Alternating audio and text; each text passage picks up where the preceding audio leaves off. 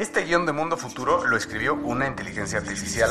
Imagina un mundo donde la tecnología se convierte en una extensión natural de nuestras vidas. Donde cada experiencia se eleva a niveles inimaginables de simplicidad. Un mundo donde los límites se desdibujan y las ideas se hacen realidad con un solo toque. El mundo cambiará más en los próximos 10 años que en los últimos 100. Yo soy Jorge Alor. Yo Mario Valle. Y yo Jaime Limón. No te pierdas Mundo Futuro, el principio del fin. Disponible en cualquier plataforma de podcast. Mundo Futuro, Mundo Futuro.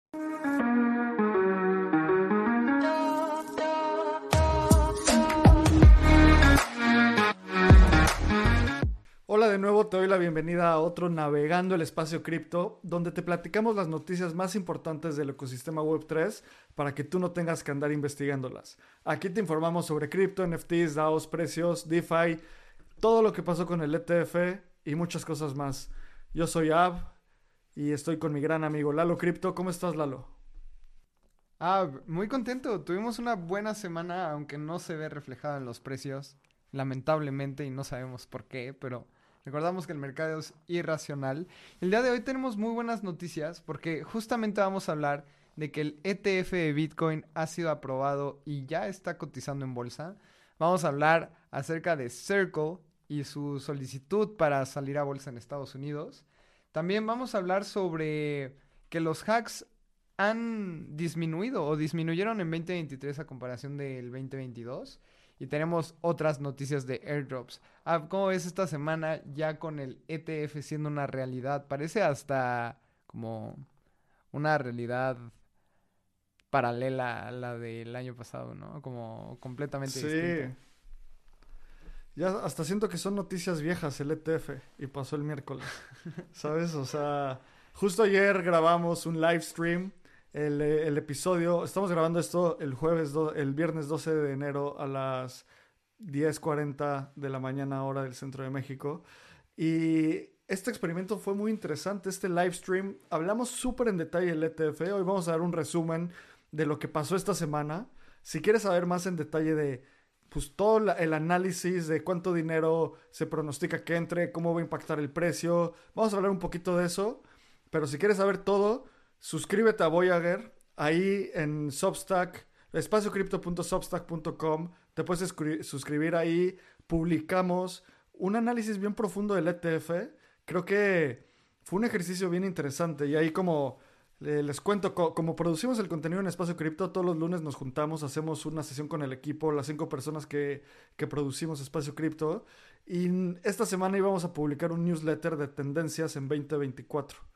Y fue como, no, se va a publicar el ETF, o sea, se va a aprobar el ETF el miércoles. Lo sabíamos y yo me eché como loco, me puse a escribir este artículo y creo que quedó bastante robusto.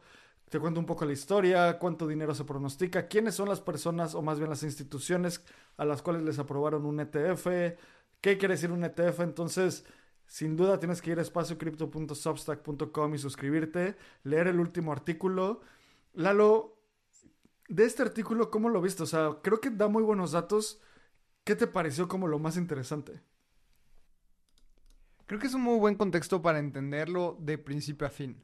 Es un resumen bien hecho como para entender, uno, que es un ETF, que creo que es súper importante entenderlo.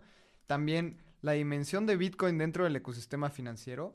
Recordemos que Bitcoin ya es uno de los 10 activos más grandes por su capitalización de mercado, es decir, pues, prácticamente por su valor total.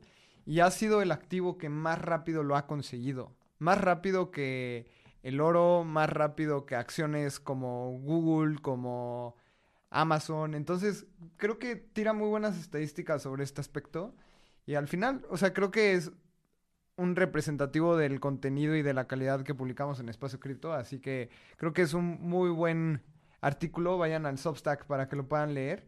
Y también, si quieren ver el live stream, pueden ir a YouTube. Recuerden que este año uno de nuestros propósitos es crear contenido exclusivo para YouTube y para que lo puedan ver en sus celulares, iPads, compus, lo que quieran por allá. Así que vayan, suscríbanse al canal de Espacio Cripto, pónganos en los comentarios qué tipo de contenido quieren tener, porque así podemos iterar y mejorar nuestro contenido cada vez más. Así que recuerden, Espacio Cripto Podcast en YouTube y Av, tenemos muy buen episodio, así que vámonos a un anuncio de nuestros patrocinadores que hacen este episodio posible y vámonos de lleno al tema de los precios que están candentes.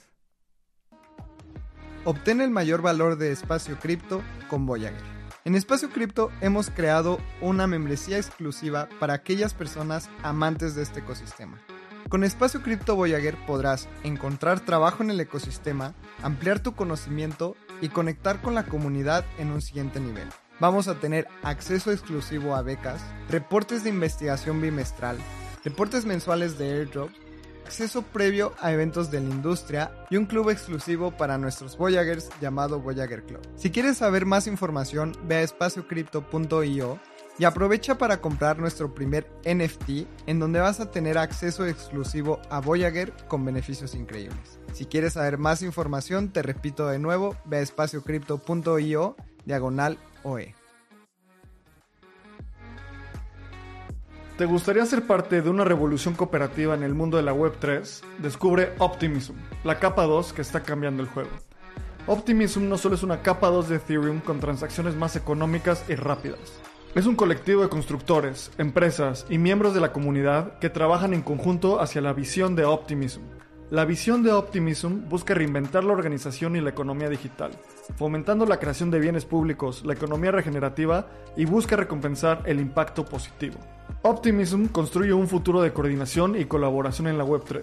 Imagina un espacio digital gobernado por sus ciudadanos donde las contribuciones positivas se recompensan con beneficios reales. En comunidad, impulsaremos el crecimiento sostenido y la creación de un ecosistema descentralizado. Entra a la comunidad de Espacio Cripto en Telegram o ve a optimism.io para conocer más. Este episodio es patrocinado por Giro, tu portal seguro, sencillo y entendible en la Web3.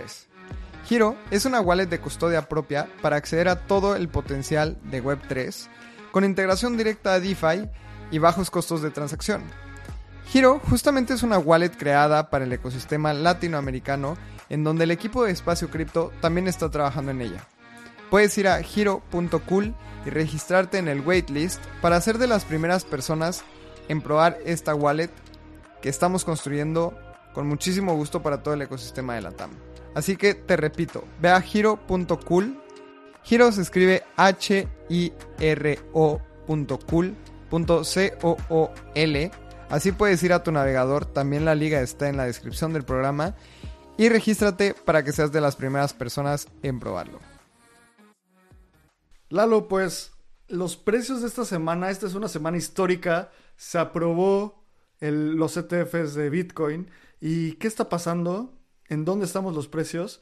En una semana, pues a Bitcoin no le pasó nada. O sea, subió 0.6% esta semana, pasó de 43 mil dólares y sigue en 43 mil dólares. Lo que sí pasó es que hoy, viernes que lo estamos grabando, Bitcoin ha bajado 5.9% este día. Entonces, probablemente es una de esas cosas donde el mercado ya había, en el precio ya estaba esta noticia de que se iba a aprobar el ETF. Y lo que pasó que me pareció súper interesante es que Ether en esta semana subió 16.6%. Entonces, vamos a ver qué onda con cada una. ¿Por qué, ¿Por qué crees que Bitcoin no reaccionó tan positivamente a los precios del ETF? Bueno, más bien a la noticia del ETF. Estoy de acuerdo contigo que ya el precio estaba dentro de Bitcoin previo a la noticia. Y se me hace muy curioso que el ganador de esta semana por la aprobación del ETF de Bitcoin es Ether, como mencionabas. O sea, casi 17% en los últimos 7 días, lo que se ha movido 17% en los últimos 30 días. O sea, es decir, de los últimos 30 días el movimiento lo dispararon esta semana en donde se aprobó el ETF de Bitcoin. Y creo que también es por lo mismo, porque ahora se espera que se apruebe un ETF de Ethereum aproximadamente en mayo y es muy emocionante. Otras criptos que también le fue bien, eh, pues en los últimos 30 días ha sido Solana, que no ha dejado de subir, Litecoin, pero también las, las capas 2. Y ahora tenemos varias estadísticas para hablar sobre Bitcoin, porque ha sido, aunque el precio ha reflejado una caída, creo que esta semana es de las noticias más positivas para el ecosistema de Bitcoin en el último año, o podría decir hasta en el último, en los últimos cuatro años. Desde el halving yo creo que no hay una noticia tan positiva para Bitcoin como el ETF que se acaba de probar esta semana.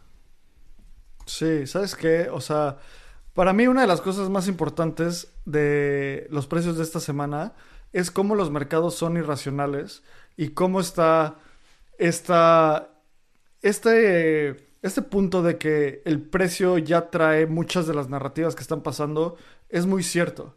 O sea, la gente que dice como, no, pues espérate a ver si se aprueba el ETF y en ese momento compra, pues no sé, este tipo de palabras o de oraciones siempre se me hacen como muy flojas de pensamiento como eh, compra el rumor, vende la noticia o ese tipo de cosas, pero pues a final de cuentas es real. Llevamos hablando del ETF desde hace más de 200 días, ¿sabes? Y en ese momento Bitcoin parece que lo que empujó el rally de Bitcoin el año pasado fue este rumor de que iba a haber la aplicación del ETF. Y cuando la SEC perdió ese juicio contra Grayscale, ya era muy obvio que iban a aplicar e iban a aprobar el ETF. Entonces, como que todo el mercado puso dentro del precio el, el ETF de Bitcoin y por eso incrementó tanto el año pasado. Y hoy el precio de Ether, o sea, Bitcoin en una semana se, se quedó igual, se quedó flat. Y Ether subió 16%. En este momento Bitcoin está en 43.554 dólares y Ether está en 2.586 dólares. Entonces eso que dices que el mercado está empezando a ponerle, o sea, a pricing, a meter al precio el ETF de Ether, el posible ETF de Ether, pues parece que es muy acertado. Estoy de acuerdo y también hay varias cosas muy importantes dentro del ecosistema de Ether este año. Una de las cosas más importantes es Dankun, que ya lo cubrimos justamente en el navegando pasado, en donde las transacciones en las capas 2 pueden volverse 100 veces más baratas. Y esto es algo que también estamos viendo reflejado en el precio. Y no solo de Ether, sino también de tokens de capas 2. Y en los últimos 7 días Optimism ha subido 20% y ha subido 87% en los últimos 30 días. Arbitrum ha subido 19% en los últimos 7 y en los últimos 30 días ha subido 95%. Entonces creo que también estamos viendo el reflejo de un ecosistema que está actualizándose y que tiene, tiene unas actualizaciones súper importantes en los próximos meses. Sí, 100%.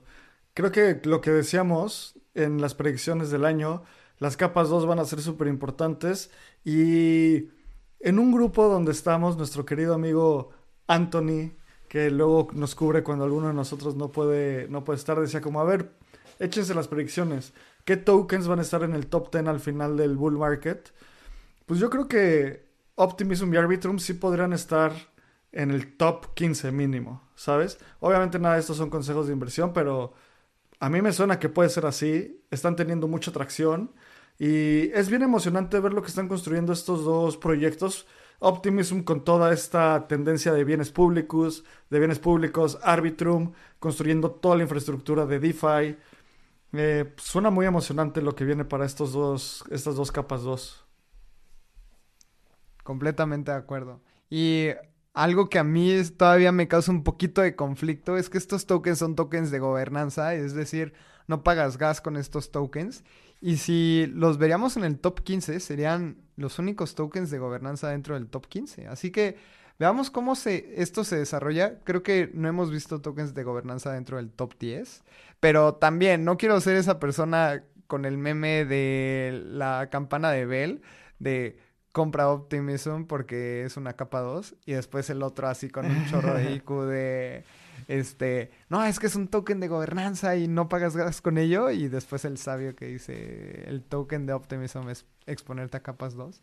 Así que obviamente esto no es consejo de inversión, pero así me siento y wow, creo que ha sido una gran semana dentro del ecosistema en general. Sí, y a ver, Lalo, vamos a hablar de la noticia más importante. A ver, esto está interesante. ¿Crees que esa es la noticia más importante del año? Diciendo que estamos en enero 12, que se aprobaron los ETFs spot de Bitcoin para ser tradeados en Estados Unidos. Esto pasó el miércoles y vamos a hablar todo en detalle de esto, pero ¿crees que es la noticia más importante del año? Sí, voy a decir que sí. Está, entrando gigantes financieros dentro del ecosistema. Probablemente Dankun sea otra de las noticias más importantes. Sin embargo, el, el saber que BlackRock y otros gigantescos como Fidelity y Bitwise y Banek ya están dentro del ecosistema cripto comprando y vendiendo ETFs de Bitcoin, para mí es la noticia más importante del año. ¿Tú qué dices? Me gustaría Sí. saber también tu predicción. Pues para mí también es de las, o sea, sin duda va a ser de las más importantes del año. Creo que todo lo que dices y, o sea, quiero de nuevo regresar al, al artículo que escribimos para Espacio Cripto, para Voyager. O sea, nada más para darnos una idea de el tamaño que tiene las, eh, las instituciones que entraron a- al ETF de Bitcoin. Solo entre tres instituciones, que son Franklin Templeton, Fidelity y BlackRock, manejan más del 15% del dinero mundial. O sea, eso quiere decir que manejan el seis veces el tamaño de todo el, el Producto Interno Bruto de México. 46 veces, eh, más bien, 7.9 veces más que el Producto Interno de España y 22 veces más que el Producto Interno Bruto de Argentina. Y estas tres empresas son 60 veces más ricas que Elon Musk, 88 mo- veces más ricas que Jeff Bezos y 143 veces más ricas que Bill Gates. O sea, manejan una cantidad estúpida de dinero. Manejan más de 15 mil, o sea, 15 trillions de dólares que son, o sea, 15 mil mi- billions. O sea, es una cantidad estúpida. Y ahora esas empresas tienen un ETF de Bitcoin. Justamente esa estadística que das de los millonarios del mundo, o sea, comparación de Elon Musk, 60 veces estas tres empresas, me da esa, esa sensación de que no sabemos medir ni cuantificar cuánto dinero tienen estas empresas sobre manejo. Y recordar que Sí, sí, sí. justamente este dinero viene de mucho de fondos de pensiones de gobierno, fondos de pensiones de empresas privadas, fondos de inversión de gente extremadamente rica. Muy probablemente Elon Musk tenga dinero invertido con BlackRock. O sea, son los grandes manejadores de dinero a nivel mundial. Y pues que ahora estén ofertando Bitcoin es súper importante. Y además están haciendo apuestas grandes, como mencionábamos en el live stream. Y si quieren escuchar todos los detalles, creo que ir para allá y echarse una hora sobre este contenido vale mucho la pena si te gustan estos datos y crees que esta es una de las noticias más importantes del año. Es que están dando trading fees gratis. O sea, tú vas a poder comprar este ETF en Estados Unidos de manera gratuita hasta llegar a cierta cantidad de volumen dependiendo del ETF que compres. Y BlackRock está diciendo, vamos a poner las comisiones a 0.12. No las vamos a poner gratis, pero las vamos a reducir en un 50% para los primeros 5 billion dólares. Así que también le están apostando al volumen grandote. Hicimos las cuentas y estaban esperando alcanzar una, un volumen total en activos sobre manejo estas 11 empresas gigantescas que están ofertando el ETF de 13 billion dólares. Así que no, no están haciendo una apuesta chiquita hacia el ETF de Bitcoin, al contrario, creo que es uno de los productos a los que le van a apostar mucha lana estas empresas de manejo de, de dinero. Y es de lo que más me emociona, que se lo están tomando en serio. No es como un producto ahí en el, en el más que esté hasta el fondo del súper, sino realmente te lo van a Sí. poner enfrente de todo. Sí, 100%. O sea, creo que hablemos una de las cosas más interesantes de esta semana y es que todo el mundo pronosticaba que el miércoles sí iban a aceptar los ETFs. Pero pasó algo muy interesante porque el martes el Twitter de la SEC, o bueno, el ex de la SEC, puso unos tweets o unos posts diciendo que ya se habían aprobado los ETFs de Bitcoin. Y en ese momento todo el mundo fue como, ¿qué onda? Fue un día antes, qué sorpresa. O sea, ya estaba pronosticado, lo, van a, lo iban a aceptar.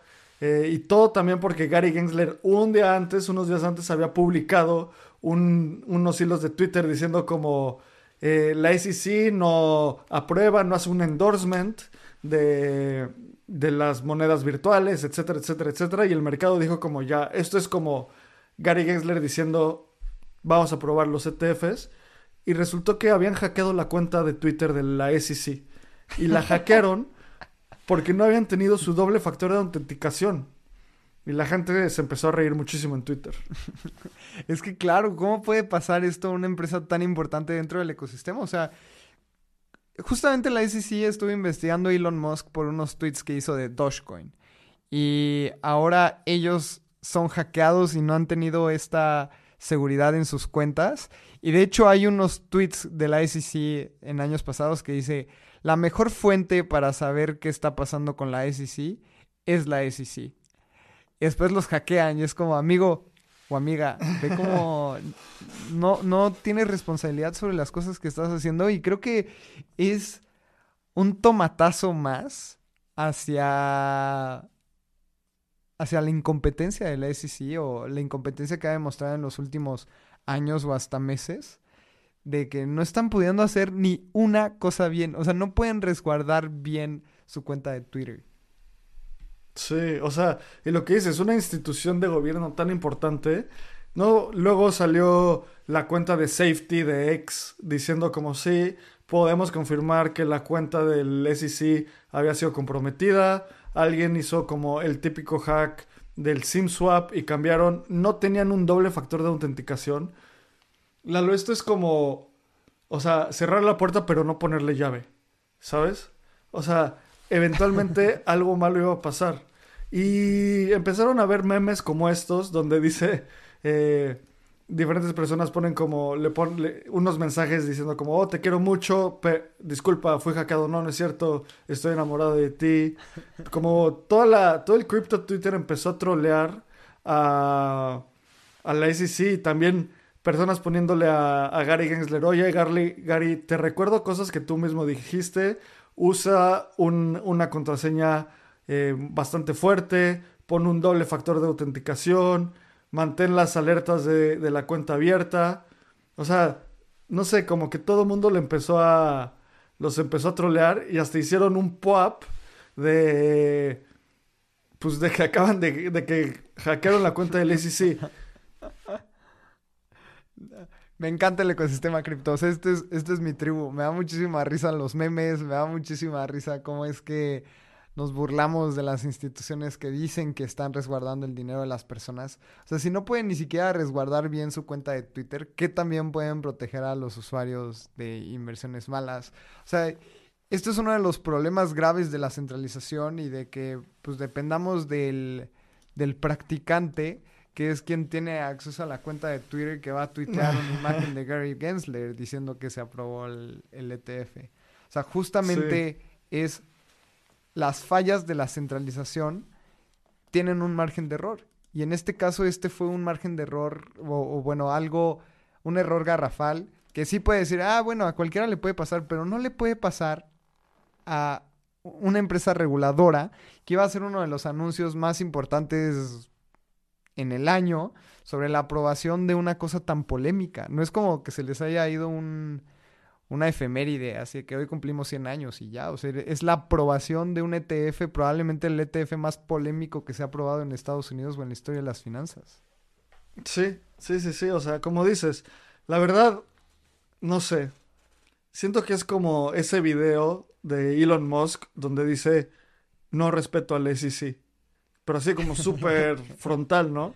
Y la entrevistadora le dice como, eh, eh, eh, no, no puedes decir eso, y él como, a ver, quiero ser súper claro. Como dijo Elon Musk en su video, como no respeto al SEC, ¿sabes? O sea, es como... Es algo bien difícil de hacer porque los reguladores a veces tienen tanto poder que cuando se equivocan la gente puede dejar pasar algunos de sus errores, pero también eh, vi algunos tweets que decían como la SEC debería investigar a la SEC por manipulación de mercado, ¿sabes? O sea, cosas como esa que Es que también se lo vio a otras personas, así que ah. no sé cuál sea la, la esencia. y después de todo esto, la SEC, bueno, Gary Gensler publicó, que es el director de la SEC, publicó un comunicado donde dice que la aprobación del ETF de Bitcoin no es para nada indicador que van a hacer otros ETFs de otros crypto securities. Y todo el mundo, a esto yo le respondo a Gary Gensler como, Gary, gracias por tus... Es como el sticker de, chido, compa, gracias por tu mensajazo. Hubiera estado chido que te preguntáramos. Y... ¿Por qué me recordó eso? Porque hay que ver lo que las personas hacen y no lo que las personas dicen. Para aprobar un ETF, tienen que votar los cinco comisionados de la SEC. Para que un ETF pase, tres de esos cinco comisionados tienen que aprobar el, el ETF. Hubo tres votos a favor y dos en contra. Los dos votos a favor, bueno, lo más bien los tres votos a favor fueron de Hester Pierce, esta comisionada que es tan pro cripto, Mark Ulleda, ¿y quién fue el tercero? Gary Gensler. Entonces, ¿cómo puedes decir que estás en contra? O sea, ser como tan incoherente diciendo como no, cripto es así, es malo, solo se usa para robos, es súper riesgoso, y votar a favor del ETF de Bitcoin. Se me hace una incoherencia y por eso ya es como, a este punto creo que Gary Gensler tiene muy poca credibilidad. Estoy de acuerdo, creo que es este guardia de seguridad en el estadio, en donde revisa a las personas que van entrando al estadio, que nada más les pasa así Sí. la manita, así como, de, ah, sí, pásale, este no, esto no lo va a probar. O sea, ya esa credibilidad no existe. Y también creo que, híjole, no sé si Gary Gensler está jugando un papel ante el público como de malo, porque si en verdad estuviera tan en contra de los criptoactivos y de Bitcoin y que fuera una estafa, etcétera, no hubiera votado a favor. O sea, hubiera sido muy sencillo poner no lo apruebo y no se aprueba. Él tenía uno de los votos decisivos y, o sea, si le, si le gustara tanto jugar este antihéroe y caerle mal a todos, era mucho más fácil votar en contra que votar a favor. Pero también ahora vemos que, o sea, ¿qué nos puede dar esta lectura? Uno, que también BlackRock y estos gigantes financieros no se iban a dejar eh, intimidar ante Gary Gensler y si les decía que no iban a demandar y iba a ser un pleito más grande, pero también que, que Gary Gensler tal vez no está tan en contra de cripto ante pocos ojos Sí. regulatoriamente hablando, no sé, o sea, hay muchas señales contradictorias. Pues mira, como yo lo veo es que el lado real de las personas sale cuando están bajo presión, ¿sabes? A poner tweets y grabar sus videitos de proof of stake y hacer sus bromas, pues qué chido, todos podemos hacerlo. Pero cuando estás bajo presión es cuando sale tu lado real. Y yo no creo, no sé si está a favor, no sé si está en contra. Lo que sí sé es que si, si denegaba los ETFs de Bitcoin, era casi un suicidio político para Gary Gensler. ¿Por qué? Porque la SEC ha demandado, demandó a Ripple, demandó a Grayscale, ha demandado a un montón de empresas y ha perdido constantemente en los juicios. Entonces, si rechazaba el ETF, BlackRock y diferentes instituciones iban a demandar a la SEC demandando una explicación, preguntando por qué lo habían hecho. Y los iban a demandar por, estos no son mis palabras, sino son términos que utilizaron, por haber sido caprichosos en la denegación. ¿Y quién iba a ser el principal responsable de esto? Gary Gensler. Entonces, iba a ser un, una guerra política súper dura. Entonces, ya sabemos de qué lado más iguana, como dicen. ¿Sabes? O sea, simplemente como la del lado de la política. Gary Gensler es un es un ente, es una persona que está en el juego político y por eso al final aprobó el ETF. Y creo que quiero pasar para dar un par de otras noticias, como una de las cosas más importantes que, que vale la pena del ETF es estudiar cuánto nuevo dinero va a entrar a, entra a los mercados, a, a los ETFs. Y esto es dinero nuevo porque un indicador es cuando es dinero nuevo, incrementa la liquidez de un mercado. Y justo en el, en el artículo que escribí comparo cómo en 2020 y 2021 entraron 12 mil millones de dólares y eso nos llevó el bull market pasado. Y se espera que con este ETF entren alrededor de 14 mil millones de dólares nuevos al, a la industria cripto. Y en solo el día de ayer entraron alrededor de 700 millones de dólares. Entonces, fue una buena apertura. Estoy muy de acuerdo. Creo que demuestra cómo en un día puede haber tanta influencia en el tema de inversiones. Y también ah, algo que cubrimos ayer y tal vez no necesitamos pasar por todo este tema de nuevo porque para eso tenemos el episodio. Pero ayer analizamos mucho cómo es que BlackRock está ofreciendo el ETF de Bitcoin. De hecho, ustedes, si nos están escuchando y quieren entrar, pueden ir a la página de BlackRock. El ETF de BlackRock se llama Y ahí pueden ver el iShares Bitcoin Trust. Y viene un PDF de dos paginitas sobre por qué invertir en Bitcoin y algunas estadísticas súper interesantes en el tema de la adopción. Yo creo que lo resume perfectamente bien y eso demuestra también, eh, uno, el conocimiento que tienen los analistas de BlackRock, que obviamente iban a tener un gran conocimiento, y dos, las ganas de BlackRock o sea, las ganas que tiene BlackRock de vender este ETF. Así que teniendo a BlackRock y a estas instituciones tan grandes como aliadas del espacio cripto, creo que podemos ver muchísimos inflows más arriba de 13 mil millones de dólares en los próximos años. Y además de los inflows, que es cuánto dinero neto entra, otro indicador importante es el trading, o sea, cuánto dinero... Una cosa es cuánto dinero entra y luego ya que está dentro ese dinero, o sea, cuántas veces circula ese dinero, ¿no? Y en el primer día de trading, o sea, el, volumen de trading fueron 4.500 eh, millones de dólares. Que esto es algo, una cifra súper buena para un nuevo ETF. Entonces, hay mucho hype, hay mucho, mucho impacto. Y una de las cosas que más me está gustando de, de estos ETFs es que empresas como Vanek van a donar el 5%, más bien Vanek que tiene, hizo, aplicó a uno de los ETFs, va a donar el 5% de sus ganancias para el desarrollo de Bitcoin. Y del otro lado, Lalo, también hay empresas que pues continúan con su postura de no cripto, ¿sabes? Y está este eh, gigante de las inversiones que es Vanguard. Ellos dijeron que no van a ofrecer el ETF de Bitcoin y no van a o sea, simplemente siguen con esa postura.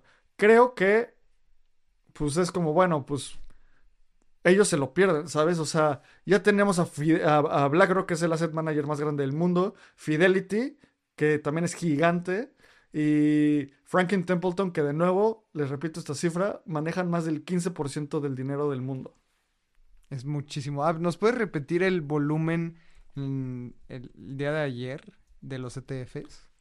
Sí, son alrededor de 4.200 millones de dólares.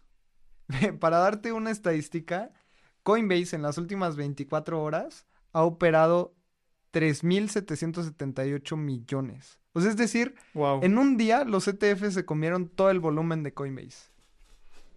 Sí. Y también, o sea, es, es importante recordar que este volumen pasa en bolsas de valores, ¿no? El volumen de los ETFs.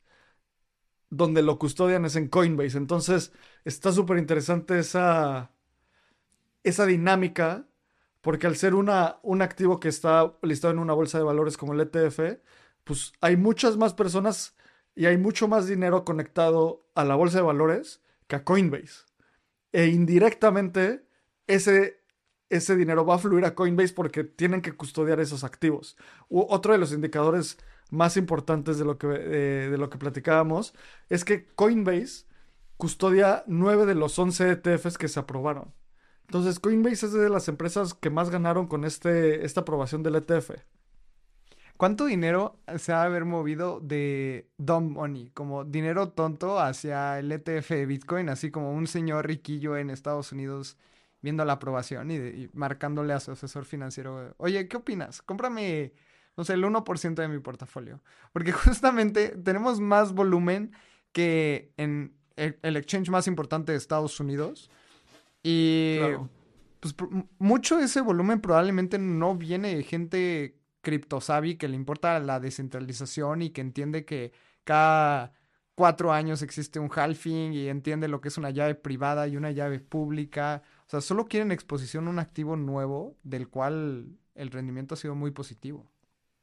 Sí, y también, a ver, en cripto hablamos mucho de la gente degen, pero en Wall Street también son bien degens. O sea, Sí. o sea, literalmente ellos inventaron el high frequency trading, ¿sabes? Este trading a la velocidad de la luz. Entonces, seguro de, de ahí está circulando muchísimo dinero. Y, Lalo, creo que una de las últimas cosas que quiero recordarle a toda la comunidad del ETF de Bitcoin es esto de... Pongo un par de memes en el artículo, o sea, donde está esta eh, curva normal, donde de un lado dice como la persona supermensa, voy a comprarlo ahora y voy a venderlo cuando haga 10x. La persona de en medio dice como no es así, de- no es así simple, los mercados son súper complicados, es- los manipulan, el análisis técnico solo te puede llevar hasta cierto punto. Y la persona súper iluminada y sabia, así como lo voy a comprar hoy y lo voy a vender cuando haga 10x. Y digo esto porque toda esta especulación de cuánto va a subir Bitcoin, de cuánto va a subir el mercado, es este, al final de cuentas es este meme de el tipo así como encogiéndose de hombros con su playerita de cuadros. Puede, todo esto son narrativas. Si lo que más hemos visto en cripto es que todo el dinero son narrativas. En el artículo hago el chiste de hoy estamos muy emocionados y qué tal si mañana eh, OpenAI llega a la inteligencia artificial general y a nadie le importa el ETF de Bitcoin. Tiene mucho potencial, tiene mucho empuje y falta mucho por crecer el ecosistema cripto, pero hay que mantenernos sobrios. En espacio cripto durante el bull market siempre te vamos a intentar mantener con sobriedad y durante el bear market cuando sea, pues inspirado y con un poco de inspiración para continuar dándole. Así que mi consejo, diviértete, continúa investigando, continúa aprendiendo y no compres nada que no puedas perder. Estoy muy de acuerdo. Creo que mi consejo es siempre pensar a largo plazo y a largo plazo vas a estar bien, más en este activo. Así que si quieres ver más sobre el ETF de Bitcoin, de nuevo, vea nuestro live stream del día de ayer, jueves 11 de enero. Está en YouTube. Puedes ver más estadísticas. Créanos que hablamos hasta más profundamente de esto ahí. Y ah, tenemos otras muy buenas noticias. Así, ¿cómo ves si nos movemos a todo lo demás que pasó en el espacio cripto? Porque ahora hay una empresa que está por ahí coqueteando con salir a bolsa. Y eso también se me hace algo bien importante porque pues estamos viendo unos reguladores más laxos en Estados Unidos o será que se les acabó como su poder en el tema regulatorio en cripto? Pues mira, la noticia es que Circle, la empresa detrás de USDC, ya aplicó para ser una empresa pública. Hizo, llenó esta forma que las empresas tienen que llenar para ser una empresa pública. Y Lalo, en las predicciones, o sea, ya nos equivocamos, ya nos equivocamos en una. Y es que yo había dicho que en este año no iba a haber otras empresas que aplicaran a bolsa. Y a enero 12 pues definitivamente me equivoqué. Y Circle, toda la historia de Circle es que justo antes de que fuera el colapso de FTX, estaba a punto de salir a, a bolsa. Eh, fue el colapso de FTX, un ambiente regulatorio muy negativo, y esta semana aplicó para este punto ser una empresa pública, y creo que es una muy buena noticia. Circle es una de, de las empresas que está muy cercana a los reguladores, es una de las empresas que está intentando hacer las cosas bien. Y si le rechazan esta aplicación para ser una empresa pública, igual nos van a tener que explicar por qué. Y si la rechazan en una de esas, Circle demanda al SEC. Y pues Gary Gensler no lleva muchas victorias, así que probablemente no le vaya muy bien. Estoy de acuerdo, creo que es una gran noticia, pero también, ah, como que uno de mis pensamientos es el siguiente. Si Circle a lo que se dedica es tener bonos de tesorería del gobierno de Estados Unidos y tokenizar uno a uno el dólar, es decir, si tiene un dólar en el banco, tiene que poner en el ecosistema cripto un dólar.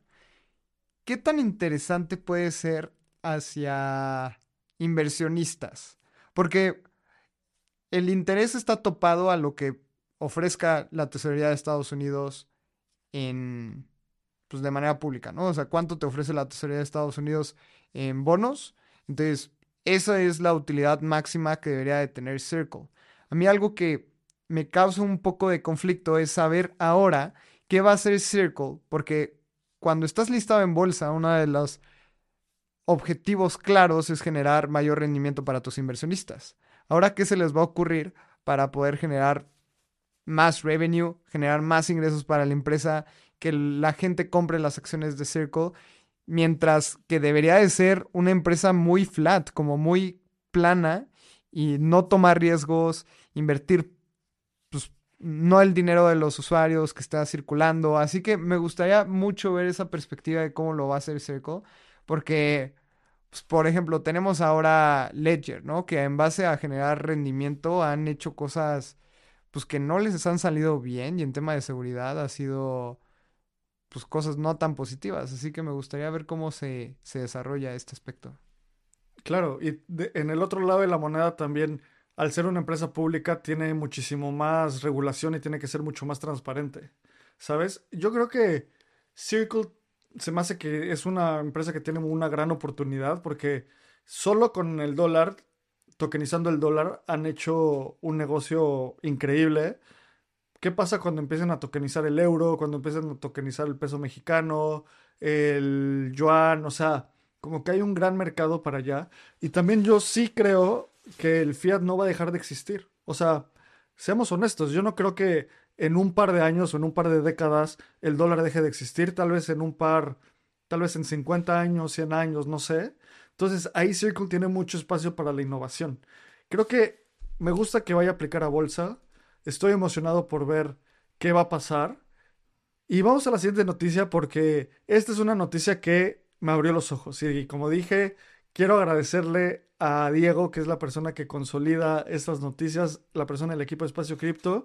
Y es que como industria en cripto se perdió, se perdieron menos, más bien 51% menos dinero que en 2023.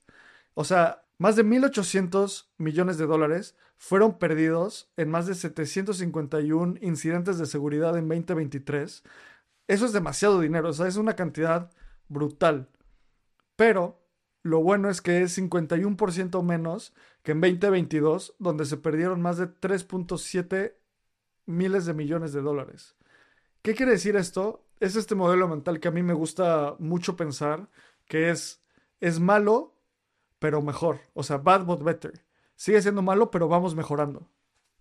Estoy de acuerdo, creo que es algo que hay que...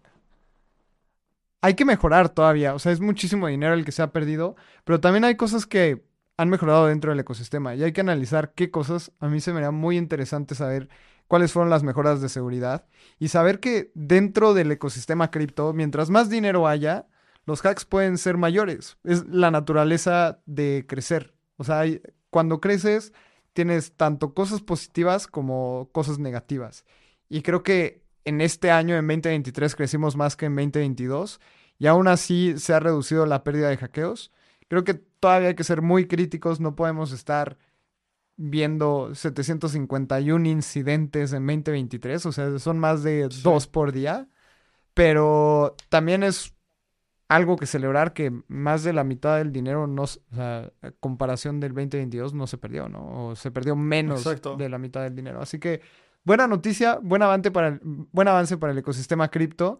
Y también tenemos muchos más críticos y muchos más espías cibernéticos como SackSBT en Twitter que te ayuda a encontrar hacks si te ocurre uno y hay mejores medidas. Y también mejores recompensas. Así que es algo que ha mejorado dentro del ecosistema cripto. Sin duda, sin duda. Y en la siguiente noticia, es una noticia bien interesante y algo que puede ser muy polémico, Lalo. Y es que Vitalik está discutiendo y aprueba que el tamaño del bloque en Ethereum crezca 33%. ¿Qué quiere decir esto técnicamente? que se incremente la cantidad de gas permitida dentro de un bloque. Esto no quiere decir el gas que tú pagas, sino el gas es la capacidad de computación que pueda caber en un bloque. Y al incrementarlo 33% hace que pues, quepan más transacciones. ¿Y cuál es? Hay toda una disyuntiva entre incrementar el tamaño de un bloque. Eso fue lo que causó el fork de Bitcoin y Bitcoin Cash, porque Bitcoin Cash quería bloques de 8 megabytes y Bitcoin tiene bloques de 1 megabyte. ¿Cuál es el problema, Lalo? Me encanta esta analogía. Un bloque es, hay que mantener el tamaño del bloque pequeño para que cualquier persona pueda correr sus propios nodos. Entonces, un bloque de un megabyte en Bitcoin es como tú tener, eh, no sé, un Fiat, un Fiat 500, un, un cochecito pequeño, un Nissan March, un cochecito pequeño que cabe en cualquier lugar, que es muy ágil. Tal vez no te puedes llevar a, a tus seis primos y a tus tres perros ahí, pero bueno, en dos viajes cabe, ¿sabe? Y cabe en tu casa, lo puedes estacionar. Un bloque de 8 megabytes es como tener un doble semirremolque eh, como tu coche principal. Pues no todo el mundo lo va a poder estacionar en su casa. Entonces, eso hace que sea más difícil la descentralización.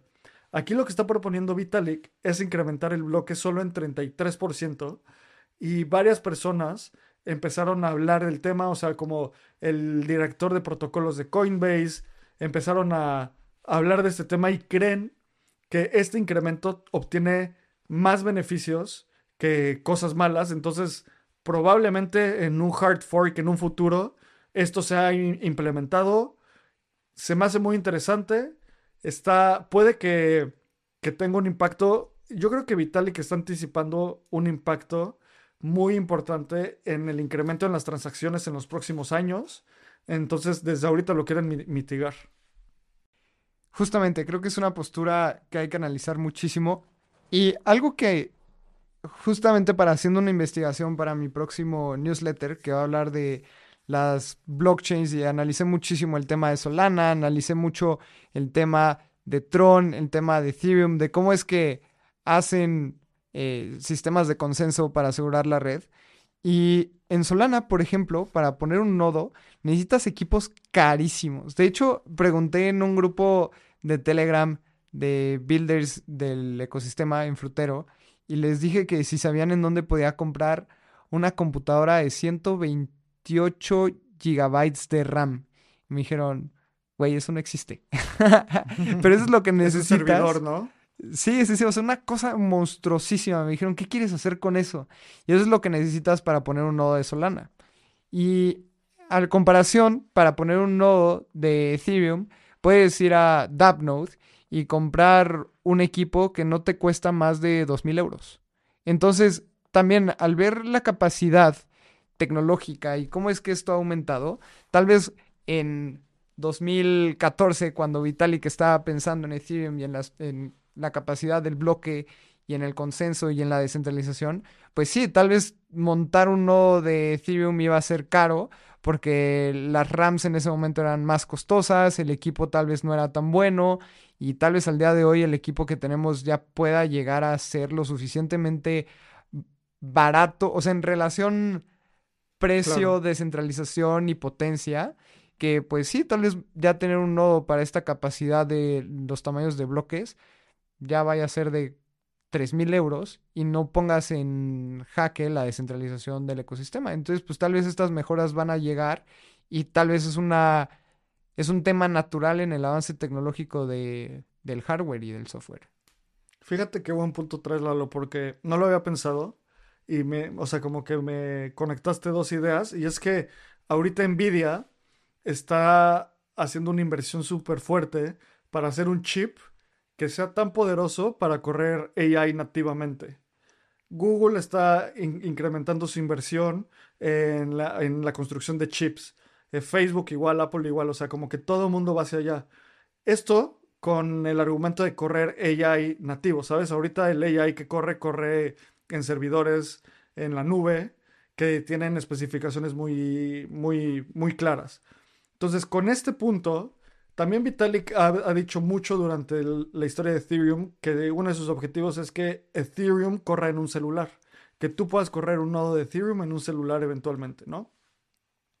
Con el incremento y la velocidad de aceleración que hay en, la capacidad de procesamiento de los chips, eh, el incremento de gas de 30.000 unidades a 40.000 más o menos, puede que en unos años, como dices, ya avanzó tanto la tecnología que un bloque chico ya no tenga sentido porque ya tenemos mucho más poder de procesamiento en nuestras compus, en nuestros celulares.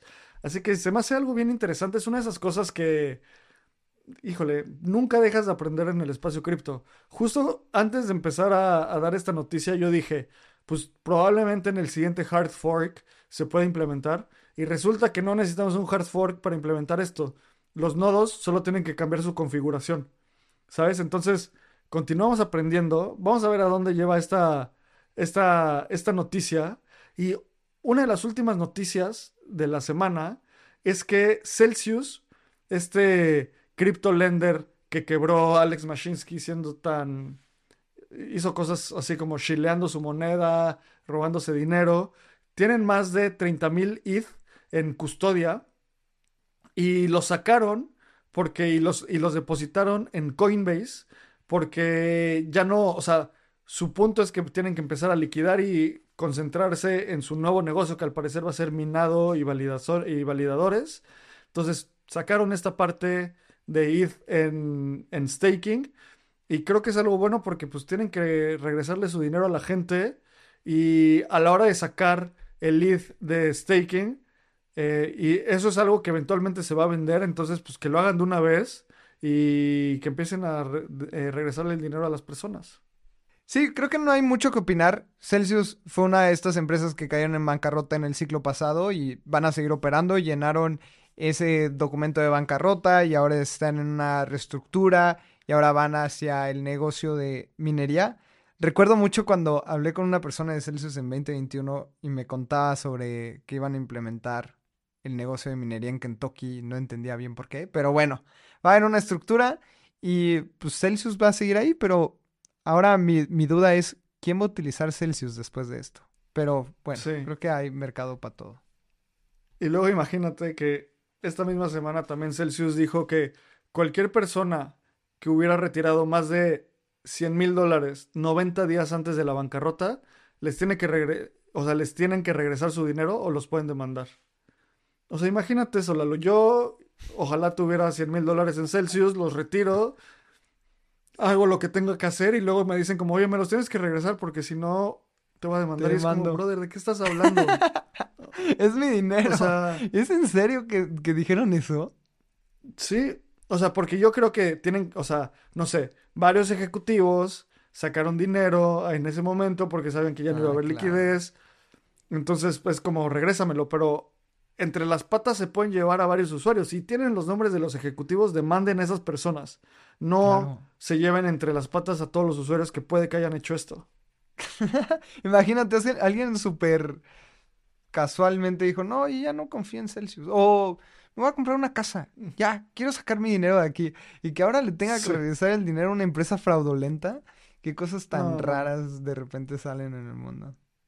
Sí, más en, el mundo cripto pasan estas cosas, pero bueno, vamos a ver a dónde lleva esto. Y empieza la fiebre de Manta, el airdrop de Manta. Se va a llamar Into the Blue la, el periodo de, gamification que están haciendo. Es un quest donde tú vas a poder hacer diferentes cosas. Si te interesa, ve a airdrop.manta.network. Ahí van a estar todas las todas las noticias y si ve siempre este link porque muchos links pueden ser eh, fraudulentos. Van a ser unas semanas donde vas a poder tener algunos, hacer algunas acciones, ganar algunos rewards y te van a dar un airdrop. Este tipo de airdrops, híjole, suena riesgoso que lo hagan así, ¿no? Como podrían demandarlos por ser un security, o sea, la gente va a hacer cosas con expectativa de recibir algo a cambio, pero bueno, si te interesa, veías tu airdrop de Manta.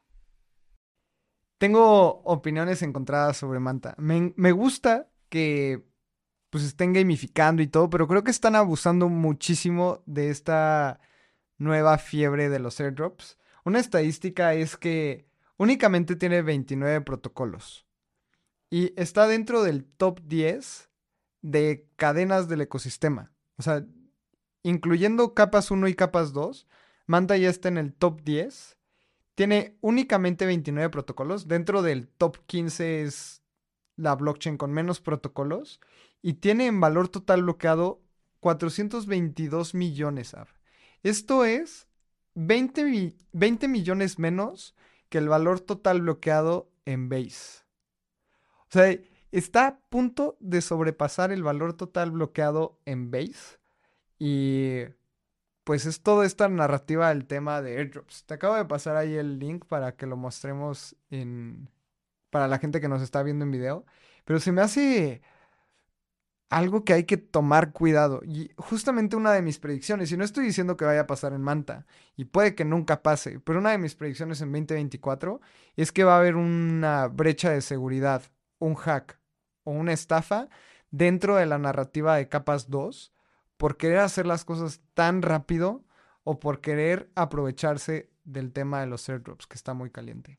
Entonces, no estoy diciendo que vaya a ser Manta, pero sí está muy muy loco cómo es que están trayendo volumen a base de airdrops a distintas capas 2, en donde si tú metes, por ejemplo, a Ether a Manta, no lo puedes retirar hasta marzo. Y eso es por algunas actualizaciones y lo que sea, pero no lo puedes sacar. Entonces hay cosas que hay que tener muchísimo cuidado. Si vas a ir a Manta y quieres obtener el airdrop, hazlo con dinero que en verdad estés dispuesto a perder, porque como puede salir bien esta jugada, puede salir mal. Y estos son de las cosas que van a existir dentro del ecosistema cripto. En bull markets, en bear markets existe. En verdad, échenle un, ojo porque así como no nos solía bien el tema de Terra, a mí no me huele bien este tipo de, de pues, operaciones para traer volumen. Sí, qué bueno que lo dices así. Yo la neta no lo, no lo, no lo he investigado tanto, entonces cuidado con Manta Cazar airdrops es algo riesgoso, háganlo con cuidado y no tengan demasiada ambición porque si no los pueden hackear. Y la última noticia, esta es una noticia bien interesante y es que Fox, eh, no, el no el expresidente Fox de México, Fox, la empresa de entretenimiento donde veías los Simpsons de chiquitos, ahí están lanzando una iniciativa que se llama Verify, que lo que van a hacer es utilizar blockchain, utilizando las herramientas de Polygon, el blockchain de Polygon, con, para asegurar que la información que estás viendo es fidedigna.